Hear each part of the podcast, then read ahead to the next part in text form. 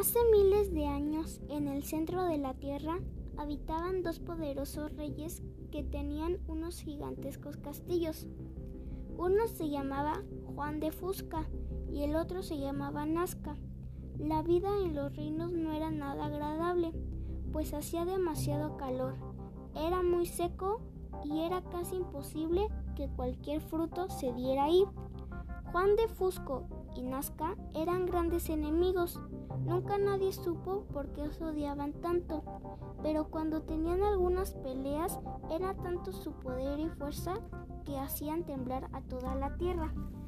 Un día muy cerca de los dos castillos comenzó a salir una pequeña planta. Nadie pensó que sobreviviría por las condiciones de ese lugar, pero para sorpresa de los dos reyes, esa pequeña planta comenzó a crecer hasta convertirse en un grande y hermoso árbol. Los reyes cuidaban mucho de aquel árbol. Después de un tiempo, Juan y Nazca paseaban cerca del árbol y se dieron cuenta que entre sus hojas escondidas se encontraba una grande manzana. Los dos reyes, al ver ese delicioso fruto, comenzaron una batalla como nunca nadie se habría imaginado. Pelearon con tanta fuerza que provocaron un terremoto. La tierra se sacudió.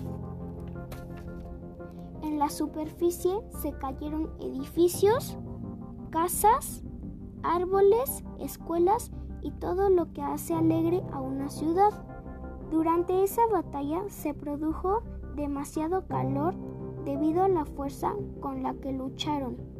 Así que los reyes junto a sus grandes castillos se convirtieron en enormes piedras que hoy conocemos como placas tectónicas. Se dice que el árbol sigue de pie y nunca nadie sabe cuándo volverá a crecer una manzana. Pueden pasar meses o tal vez años, pero fue tan deseado aquel fruto que cuando vuelva a salir, aquellas grandes placas chocan y se produce un movimiento brusco en la tierra llamado terremoto que sacude todo, dejando a su paso grandes daños en ciudades enteras.